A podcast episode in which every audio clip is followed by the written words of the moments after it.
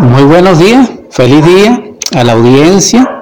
Compartimos en esta mañana la edición 232 de Superando nuestros límites, con gran gozo, regocijo y esfuerzo. Enhorabuena y viviendo esta acción lacónica del ser, del instante, de la virtud, del recto vivir, de ese proceso que cada quien lleva como cruz en su propio tránsito de vida para su liberación.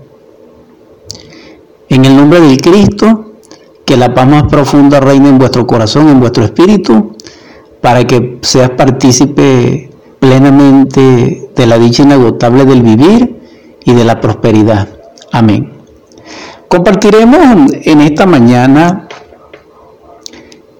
acentuando la necesidad imperativa de hacernos conscientes, porque ello nos permitirá tener acceso al mundo espiritual iluminado de las milicias celestes, de esa escalera maravillosa de Jacob, de los niveles del ser, y que seamos partícipes de la luz.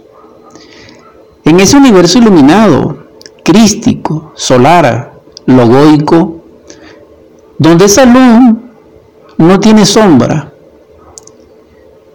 y donde no existe ni lo mío ni lo tuyo, y donde no existe, dijéramos, apreciación subjetiva ni racionalidad, sino que es un, un instante donde no está ni el pasado ni el futuro, es la vida libre en su movimiento y que nosotros tenemos derecho a ella. Pero para experimentarlo necesitamos liberar la conciencia de las impresiones y su mecanicidad, es decir, liberar la conciencia del intelecto, de las costumbres, de los hábitos, de las creencias, de los ideales, de todo para que ella quede pura. Es decir, liberar la conciencia del yo, del ego. Quien realiza eso, su conciencia libre, será partícipe de un instante de regreso al seno de donde ella es originaria. Y entonces ella será copartícipe del ser, de Dios, de la divinidad, de la deidad, y en ese estado será también partícipe de lo que es inherente a esa divinidad. Entonces experimentaríamos lo real, experimentaríamos la verdad, gozaríamos del éxtasis, gozaríamos de la infinitud del satori, del sunyata, del nirvana, de lo real. Y allí nos uniríamos también a nuestro espíritu en esa individualidad, dijéramos, de ser, en esa escala del ser, y Él nos instruiría, porque Él es nuestro Padre. Pero también podríamos tener acceso, según su gracia, al Padre de nuestro Padre. Y allí nuestra ancestralidad se gozaría en nosotros y nos daría primero un shock, es decir, un impulso portentoso, maravilloso, extraordinario, que sería el dinamismo para que nosotros pudiésemos cambiar nuestra vida terrena y nuestra vida espiritual. Entonces Él liberaría en nosotros la capacidad de vivir conscientemente, pero también en el campo social, en el campo vocacional, en el campo relacional, esa experiencia de lo real, ese éxtasis místico, ese satori budista, nos llevaría también al aporte que Él haría a nosotros de facultarnos cognitivamente para ejercer ciertos dones de Él en amor a nuestros hermanos semejantes. Entonces nuestra vida cambiaría totalmente con esa experiencia. Entonces lo que nos hace cambiar a nosotros es la experiencia, pero dentro de la experiencia general, la experiencia de lo real. Es decir, el mundo de relaciones con nuestro ser. Entonces Él nos dotaría dijéramos de su fragancia, de su perfume, de su amor, de su misericordia, de su compasión. Y su espíritu estaría con nosotros. Y él llevaría al ángel del Altísimo delante de nuestros pasos. Entonces, seríamos bendecidos porque nuestra calma estaría sobre la tempestad. Nuestro estado de gozo estaría sobre el sufrir de cada día. Sobre las carencias estaríamos, dijéramos, en abundancia, en gratitud. Pero esa vida lleva como impresión y carácter un trabajo continuo dentro de nosotros, que es psicológico y espiritual, pero sus bases y sus fundamentos son psicológicos. Entonces allí nosotros seríamos instruidos y en esa instrucción de lo alto, de la divinidad, seríamos formados con esa doctrina solar que no es humana, con esos principios doctrinarios crísticos que no son humanos, con esos principios solares logoicos, dijéramos que etéricos y chomácticos que nos enseña la Cábala, que solo los ángeles, como principios de escala, posteriormente arcángeles, etcétera, conocen. Y nos harían partícipe de ellos. ¿Por qué? Porque al ser partícipe de Dios, somos partícipes de lo que es inherente a Él. Y lo que es inherente a Él son tres cosas fundamentales, que es la felicidad, que es el ser y que es la conciencia del ser. Bajo esos principios del ser que son inmanentes a Él, Él nos hace copartícipe. Entonces, ese consciente de uno mismo es el propósito del existir y del vivir. Cuando digo el existir, estoy hablando del hombre terreno, del hombre mecánico. Y cuando digo del vivir, es una vida que trascendió esa mecanicidad, ese automatismo, a través de la experiencia de lo real, a través de lo que se conoce como la ciencia del probismo, debidamente calificada, y que metafóricamente es la ciencia liberadora que Jesús el Cristo llamó, o que llama el Evangelio el drama cósmico, que es la pasión del Señor, nuestro Salvador, nuestro Redentor. Entonces vamos a recordar aquellas palabras extraordinarias que están escritas y fueron expresadas como confirmación de los evangelios por el arcángel Samael, como dijéramos tribuno del Cristo, en el sentido del quinto de los siete ángeles del Apocalipsis, que son testigos del Señor, en esa reunión extraordinaria donde también son copartícipes los 24 ancianos de ese trono. Entonces el quinto testigo dice, recuerdo, de nada vale que el Cristo nazca en Belén si no nace en nuestro corazón también. De nada vale que el Cristo nazca mil veces en Belén si no nace mil veces en nuestro corazón también. Entonces, el proceso de la cristificación tiene un principio, un comienzo, un inicio, y consiste en reconocer nuestra nadidad, nuestro estado interior de vacuidad, dijéramos de no ser, dijéramos de fragilidad. Entonces allí resplandecería en ese instante dentro de nosotros el sentido devocional de admirar la belleza y la perfección de Dios nuestro Creador, pero también experimentaríamos en nuestra conciencia superlativa del ser su inmanencia, su omnisciencia, su omnipresencia y en ese estado comprenderíamos que nada somos, pero que tenemos la posibilidad de ser en Él para ser y ese proceso es totalmente salvador. Entonces es necesario, hermanos, hermanas, que comencemos con ese inicio sincero, honesto, cabal dentro de nosotros, de capturar el estado en que nos encontramos de sueño, de vanidad, de que nada somos, de que solo Él en Él y que nosotros somos una posibilidad. Entonces allí comenzaría un estado de humildad donde Él nos va a salvar, donde Él nos va a redimir, donde Él va a andar nuestros pasos, donde Él va a ser el faro que nos guíe. Y en ese estado tenemos su protección, entonces su ángel del Altísimo va delante de nuestros pasos, abriéndonos caminos de las tinieblas, con su espada flamígera.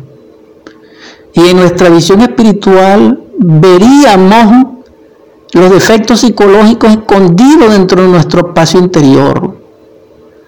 Y entonces comprenderíamos que dentro de nosotros mora la gran Babilonia, la madre de todas las fornicaciones de la tierra y abominaciones, donde los príncipes han fornicado, etcétera, etcétera, y cuyo príncipe principal es Akkad y su esposa sacerdotisa, dijéramos, Jezabel aquellos que persiguieron a Elías, el profeta del Altísimo.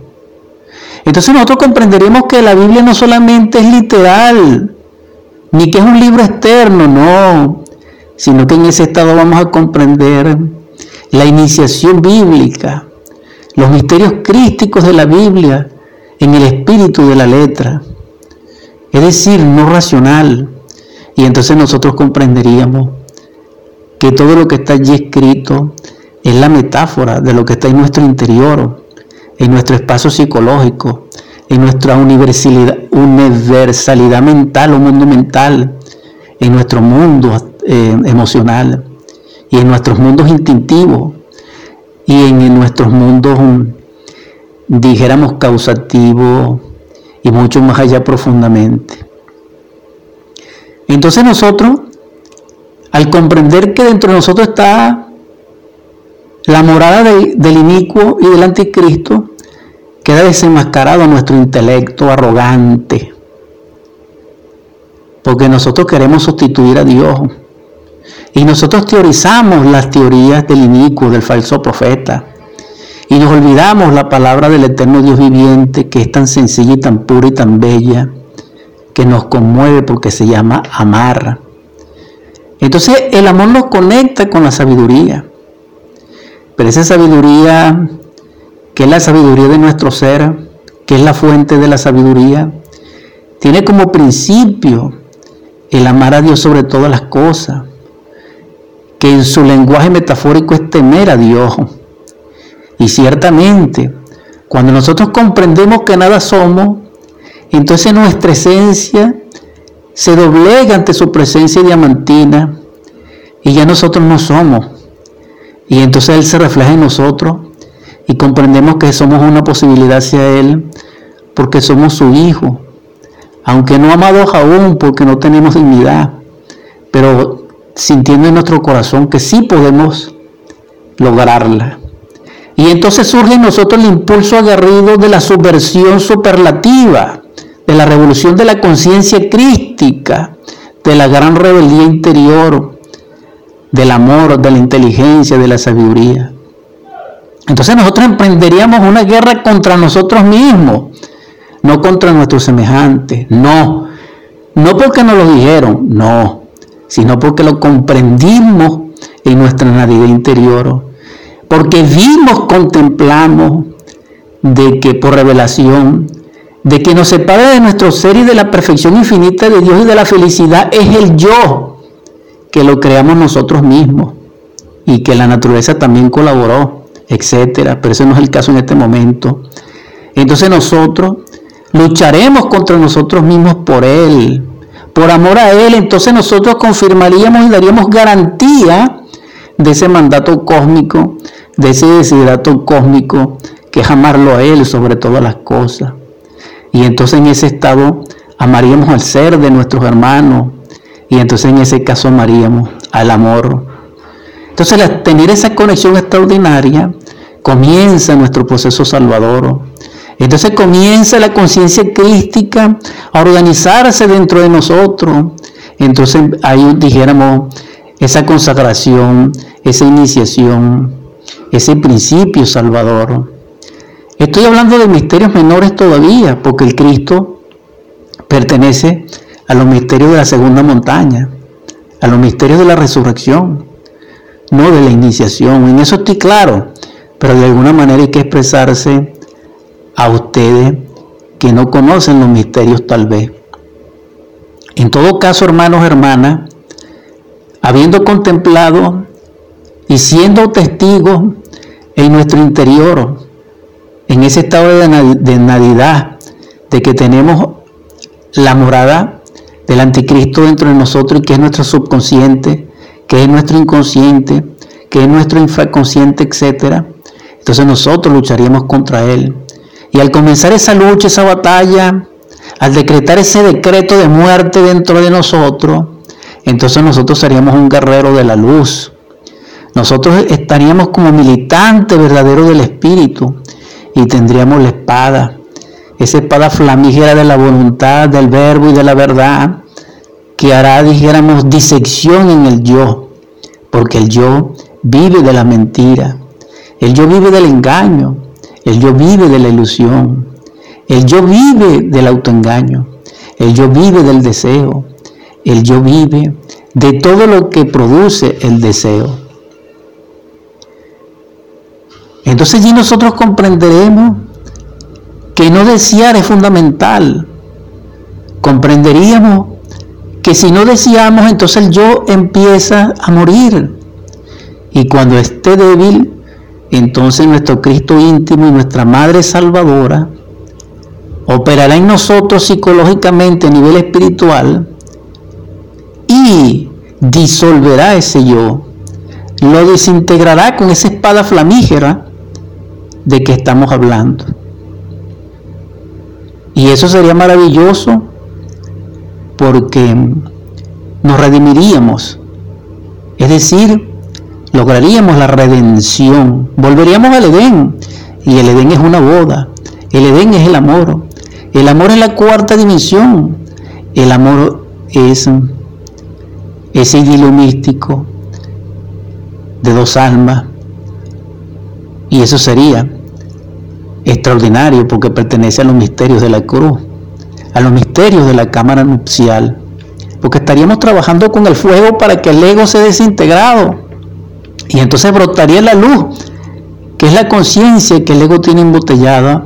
Entonces esa Babilonia la grande dentro de nosotros comenzará a arder y será su final y se convertirá en ruina. Para que podamos construir después de sus cenizas, señores, hermanos, hermanas, la Jerusalén celestial. Edificaríamos el templo vivo dentro de nosotros mismos, porque así lo comprendimos. Entonces, en ese nivel ya nosotros no seríamos teorizantes ni creyentes. No, seríamos adeptos prácticos.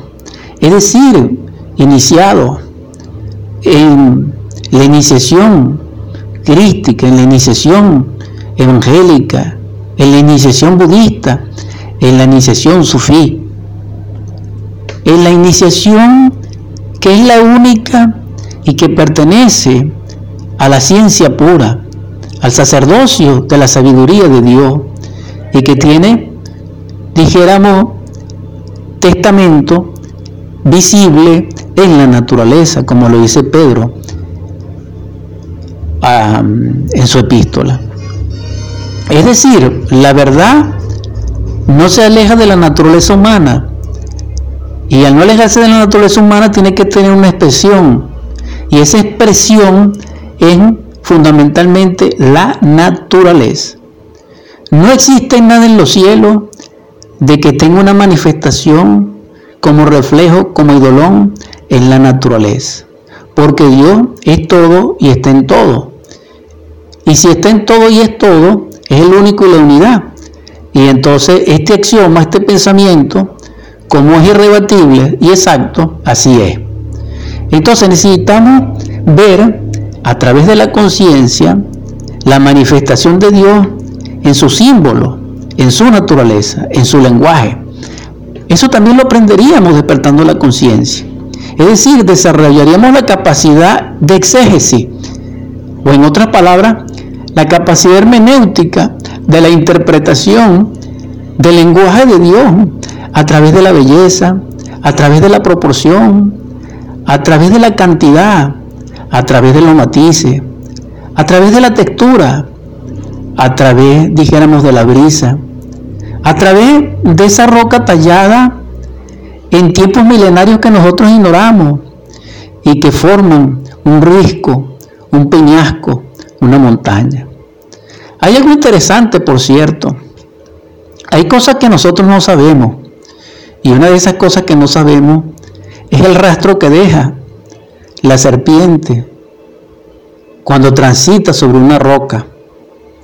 Y es semejante, que tampoco lo sabemos, al rastro que deja una nave en alta mar en una tormenta. Como nosotros tampoco sabemos cuál es la huella que deja el hombre en la virginidad de una mujer. Esto no lo digo yo, sino que lo recuerdo. Esto lo dijo Salomón, que es el sabio más rico que ha sido y es el rico más sabio que ha sido. Y él nos dijo, temer a Dios sobre todas las cosas.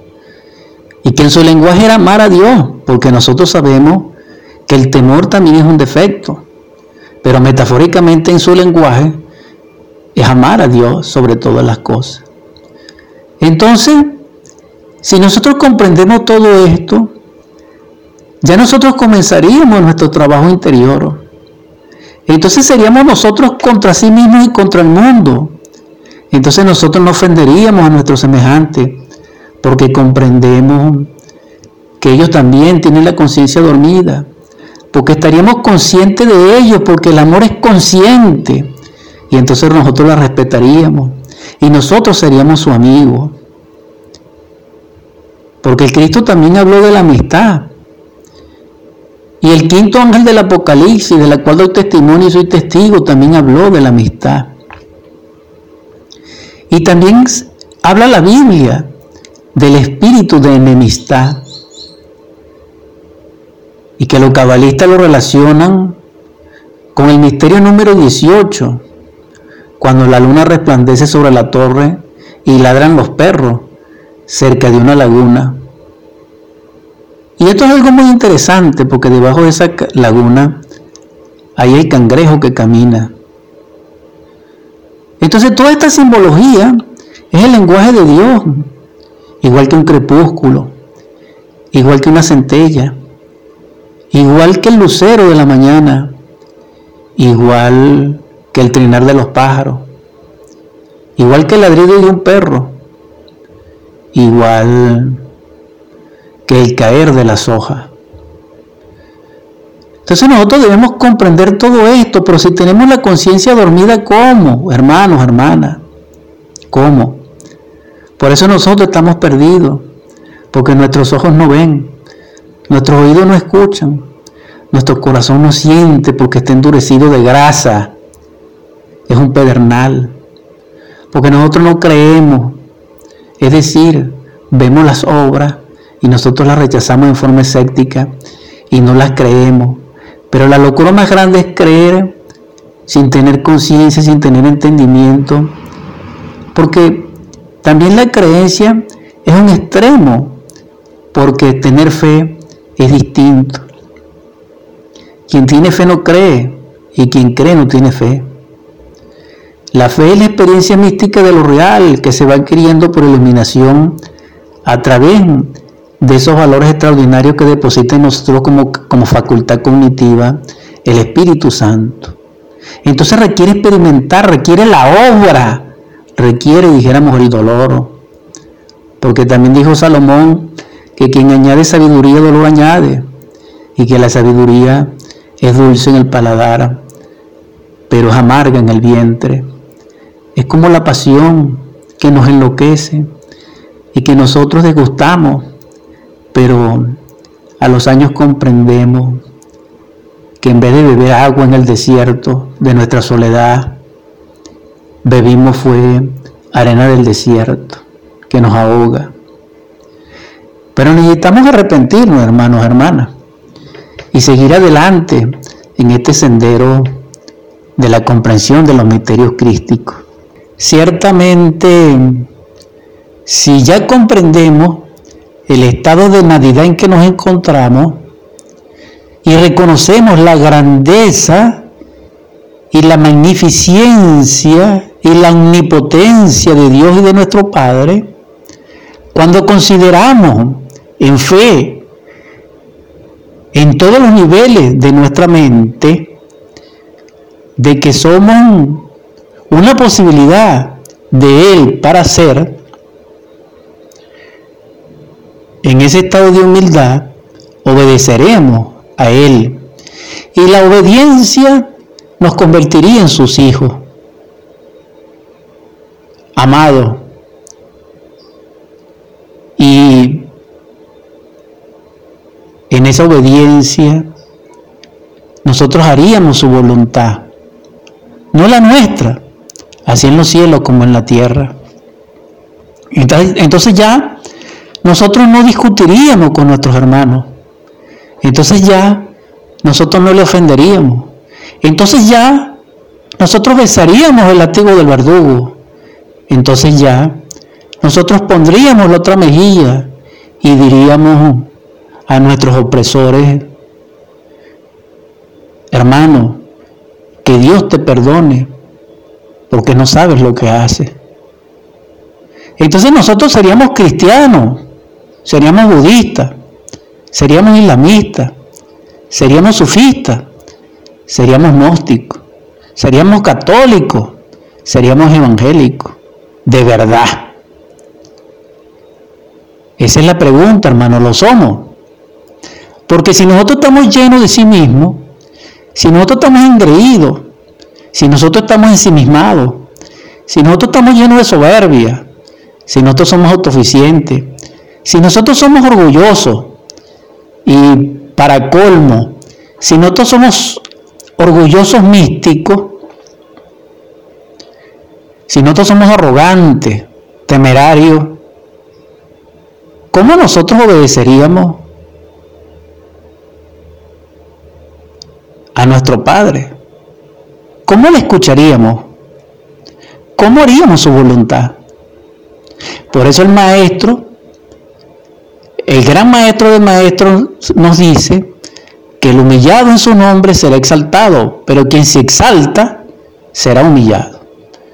También lo confirma el quinto ángel de los siete del Apocalipsis cuando dice, aquel hermano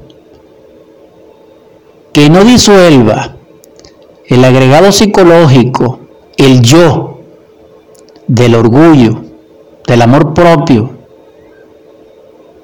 de la autosuficiencia, de la mitomanía, etcétera, no puede, es imposible que logre despertar la conciencia. Y ciertamente es así como nos estamos dando de cuenta. Porque solamente la Madre Divina tiene el poder en el Cristo de desintegrar el ego, hermanos, hermanas, psicólogos, intelectuales, etc. El yo no se disuelve teóricamente, no se disuelve con decreto, no se disuelve con buenas intenciones, no se disuelve con buenas acciones. Ellas ayudan, pero no son suficientes. El yo ni siquiera se disuelve con lágrimas. Con las de cocodrilo no. Se necesita el sollozo del alma en arrepentimiento. El yo no se disuelve, dijéramos, aplicando esos clichés, esos tips, ese modernismo literal que abunda como mala hierba diciéndonos que con una actitud nosotros podemos desintegrar al ego que con el olvido o separándolo de nosotros. No, hermano. Así no se desintegra el ego. La desintegración de la que nosotros estamos hablando, hay que pasar por grandes crisis emocionales. Es decir, la muerte del yo implica trabajo constante, superesfuerzo, vida entregada a tal objetivo de autoobservación, de transformación de las impresiones, de padecimientos conscientes, de sufrimientos constantes auto infligidos sobre nosotros mismos, sobre grandes negociaciones con la divinidad, con grandes arrepentimientos, con grandes restauraciones y con ayuda y auxilio de la gracia y de la verdad de Dios Madre dentro de nosotros y de Dios Hijo dentro de nosotros. Esos son trabajos atómicos que realiza en el mundo de la mente y de la causa y de las emociones y de los instintos y de la sexualidad nuestra Madre Divina. Y muchas de esas regiones pertenecen al Hades, pertenecen, dijéramos, al Seol. Y ella tiene que descender allí para poder desintegrar esos defectos. Porque hermano, hermana, el ego es atómico. Nosotros vemos del ego son las consecuencias. Es decir, una guerra, hambre, desolación, mentiras, engaños, corrupción, gritos, ofensa. Ese es el resultado del yo. Pero el yo lo sienten ustedes en su corazón. El que está lleno de ira, ¿qué es lo que siente? Cuando estemos llenos de ira, autoobservemos, serenémonos y autoobservemos nuestra emoción, nuestro corazón, nuestro plexo solar, nuestros nervios, nuestra respiración. Ese es el ego. Pero ese, ego, ese es el ego a nivel patológico o a nivel psicosomático. Pero vamos a ver la lujuria. Cuando estamos llenos de lujuria, ¿qué sentimos? ¿Qué, ¿Qué pensamos? ¿Qué emoción tenemos? ¿Qué respiración tenemos? ¿Qué instintos prevalecen en nosotros y sexualmente qué sentimos? Porque díganme ustedes una pregunta, díganme ustedes, háganme esta respuesta. Pregunto, hermanos, hermanas, ¿el ego de la lujuria respira igual al ego de la ira? O en otras palabras, cuando ustedes están llenos de lujuria, respiran igual que cuando están llenos de ira. O cuando están llenos de orgullo. O cuando están llenos de envidia. O cuando tienen miedo, respiran igual. No. Pero es la expresión del ego psicosomáticamente. Pero el ego es más profundo, hermanos, hermanas. El ego, fuera de la forma, fuera del intelecto, fuera del mundo de la mente, fuera del cuerpo y fuera de su protoplasma, tiene figuras animalescas que los monstruos más terribles del mundo que han existido son, dijéramos, doncellas delante de esas creaciones abominables que representan de dentro de nosotros la gran Babilonia y que constituyen el guardián del umbral de los tiempos antiguos. Entonces, esto es muy profundo y es muy serio. La transformación, la cristificación, nuestra vida, hacerse consciente de nuestra vida, es algo muy serio, pero trascendental, pero único, valioso, extraordinario, maravilloso. Y por eso es un camino estrecho y angosto, donde muchos procurarán entrar y no podrán. Entonces una cosa es la vida del mundo, del hombre mecánico, del hombre autómata de la calle, del mercado, de la política, del vecindario, que el hombre celeste dentro de nosotros. Entonces, el propósito de superando nuestros límites, la enseñanza gnóstica crística nos lleva a nosotros a comprender que dentro de nosotros en una octava lateral superlativa.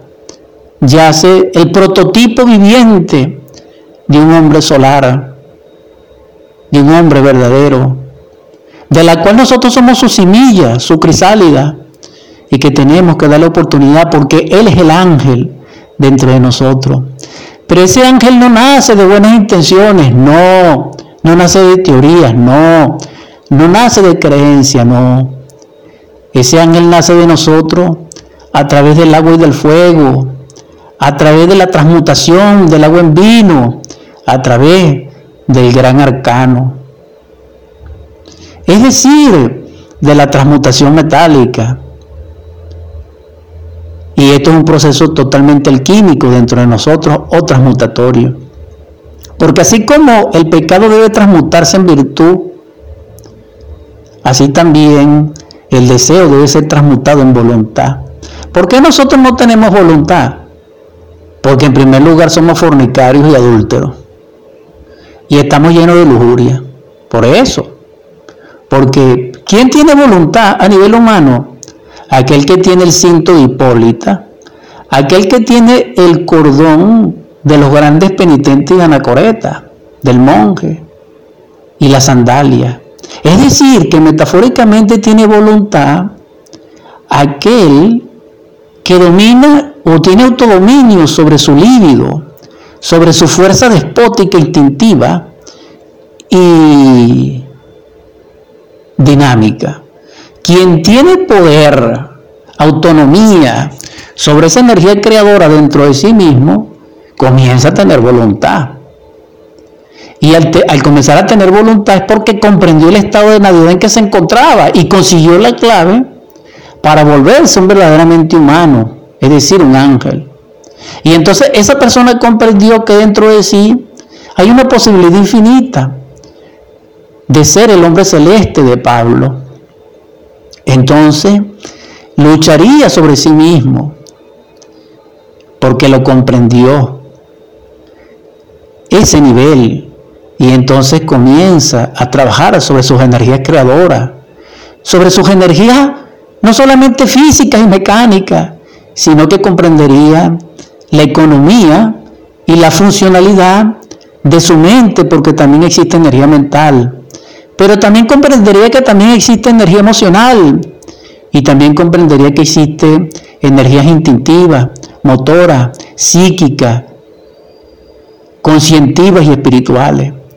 Entonces esta persona en ese nivel, para buscar el equilibrio como resultado de la comprensión, no gastaría sus energías. Porque ¿cómo se puede crear el templo de nosotros sin energía, sin recursos? ¿Cómo, hermanos, hermanas? Necesitamos energía, pero una persona que vive gritando, ¿cómo tiene energía? Si una persona vive ofendiendo, ¿cómo tiene energía? Si tiene, pero energía tenebrosa. Es decir, esa energía la absorbe el ego. Pero esa energía que absorbe el ego la perdió el ser, es decir, la conciencia que tiene como energía el hidrógeno C12, lo pierde. ¿Cómo lo pierde? En explosiones de ira, de lujuria, de envidia, de orgullo, de miedo. Entonces, necesitamos energía. ¿Cuál? De todas las energías que más necesitamos es la creadora. Porque Dios la utiliza para crear. Porque Dios es creador. Entonces, hermano, esa es la clave, esa es la clavícula, esa es la formulación. Entonces necesitamos hacernos conscientes de nuestra vida. ¿Cómo vivimos? ¿Por qué? Porque todo lo que vive, consume, produce energía y gasta energía. Es decir, como una célula. Entonces, si nosotros no comprendemos esto, nosotros seguimos perdidos, fracasados. Directamente al abismo vamos a ir a la bichi porque estamos en ese estado. Pero si reconocemos el estado en que estamos, si trasvalorizamos ese estado y decidimos por nuestro ser, aquí y ahora, si redireccionamos nuestra vida, si corregimos nuestro horizonte, nuestras coordenadas internas, de vida, nuestro rumbo hacia las estrellas, hacia el sol, hacia el Cristo, entonces nosotros navegaríamos en la luz y seríamos viajeros de la luz, porque la conciencia es luz y el amor es luz y Dios es luz. Entonces estaríamos iluminados y nuestra, nuestra faz resplandecería por la verdad. Pero necesitamos obedecer a nuestro Padre. Pero para obedecerle necesitamos hacer su voluntad. Y su voluntad es que nosotros seamos perfectos, que logremos la perfección como Él es perfecto. Pero para lograr la perfección necesitamos ser puros. Para ser puros necesitamos purificarnos. Y para purificarnos necesitamos ser probados. Entonces esta ciencia tiene una calificación Esta ciencia tiene sus rectores, esta ciencia tiene sus ministros y, pertenece a la jerarquía celestial, es decir, a los Elohim, a Dios mismo. Es la ciencia pura de, la antigüedad. Es, dijéramos, la ciencia liberadora de la autorización íntima del ser. Es el drama cósmico, es el Regnum Dei, es el Magis Regnum, es la gran obra. Comprendiendo todo esto, hermanos, hermanas, vamos a exhortarle desde el corazón, de, de que como el hombre se conoce por su fruto, vamos a comenzar a cambiar, aunque sea en nuestros hábitos. Y si tienen algún enemigo, hagan las paces con él, llámenlo, envíenles un mensaje un audio. Pero primero órenle a su padre y al padre de él para que eso sea posible. Ayudemos a nuestros semejantes, hermanos, hermanas, a nuestra mamá, que tanto dio por nosotros. Auxiliémosle. Auxiliemos al necesitado. Dejemos un momentico el celular, el televisor, la computadora, el vicio, el juego, y observemos quién necesita. Y abramos nuestros brazos para auxiliarle. Entonces nuestra vida cambiaría porque nos transformaría el amor, la caridad universal. Y así cambiaría el mundo. Entonces ya nosotros no seríamos lo que somos, sino que ya el egoísmo empieza a languidecer dentro de nosotros porque brotará la caridad y ese fuego nos transforma porque se necesita caridad para crear el templo de nosotros. Se necesita el amor de la caridad para que la Divina Madre o Dios Padre o Dios Madre dentro de nosotros se exprese y nos salve. Para que nuestro Cristo Salvador descienda sobre nosotros se necesita amar.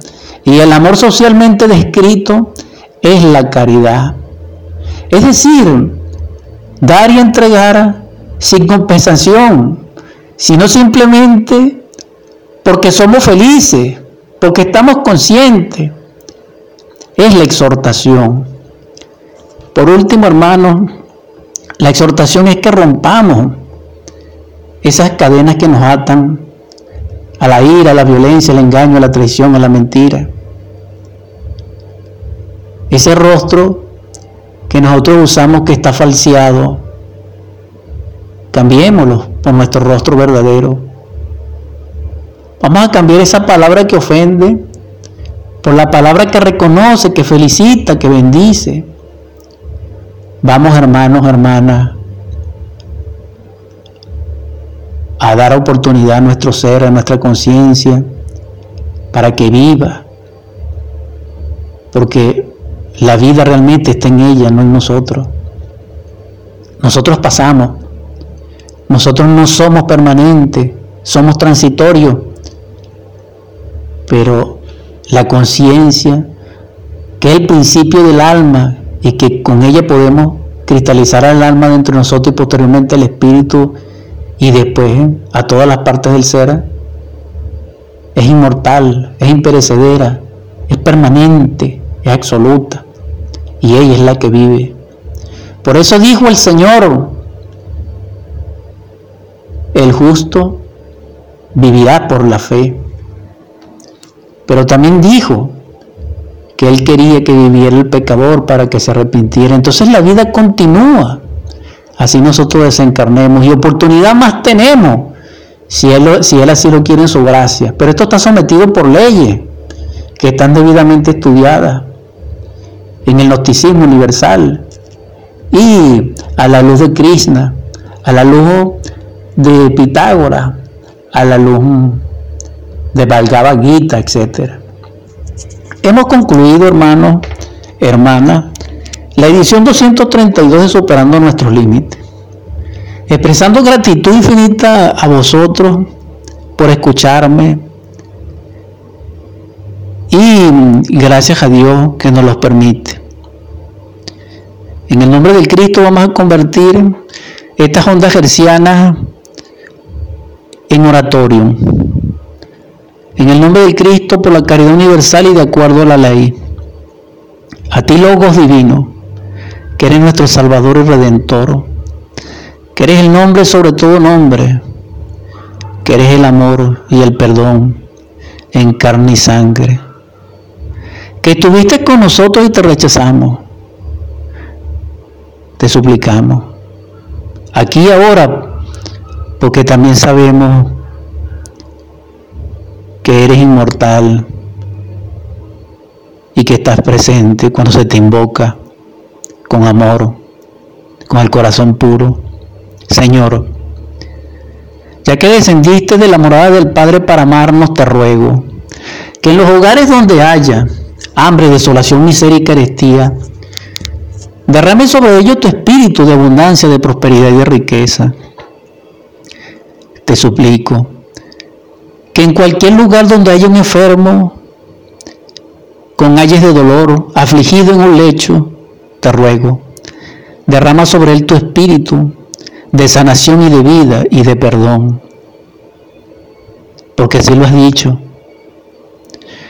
También te ruego que en los hogares donde reine el grito, la desesperación, la discusión, la traición, la violencia, el golpe, el miedo, el llanto, el divorcio, derrame sobre ellos, Señor, en tu gracia la paz, la concordia, la unidad, la conciliación,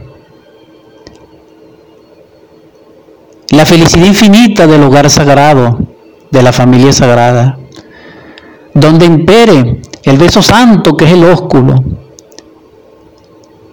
y la dicha infinita de la prosperidad. También te suplico, Señor, que derrame sobre nosotros tu amor, para que podamos crear a nuestros niños en la luz, para jugar con ellos, para proporcionarles belleza, para que también podamos orientar y fortalecer a nuestros jóvenes con ese amor, para que también, Señor, podamos amar a nuestros ancianos, para acompañarles, para sanarles, para rendirles tributo, como ellos lo hicieron con nosotros en sus últimos días. También te suplico, Señor, que consuele nuestro dolorido corazón por nuestros seres amados que se nos han ido, que nosotros lloramos, que Venezuela llora. Y para ello, Señor, proporcionale en tu gracia infinita prosperidad, protección y libertad. Y que si puede abrir sus espacios y recursos para que vengan al seno de su tierra, que así sea, Señor. También te imploro que realices el milagro de hacernos humanos y por último te pido, Señor, que por la caridad universal, de acuerdo a la ley, a la humanidad doliente, derrama sobre sus príncipes, sobre sus corazones y su espíritu, sabiduría y amor, para que sea menos sufrida, menos afligida. Amén. Amén. Amén.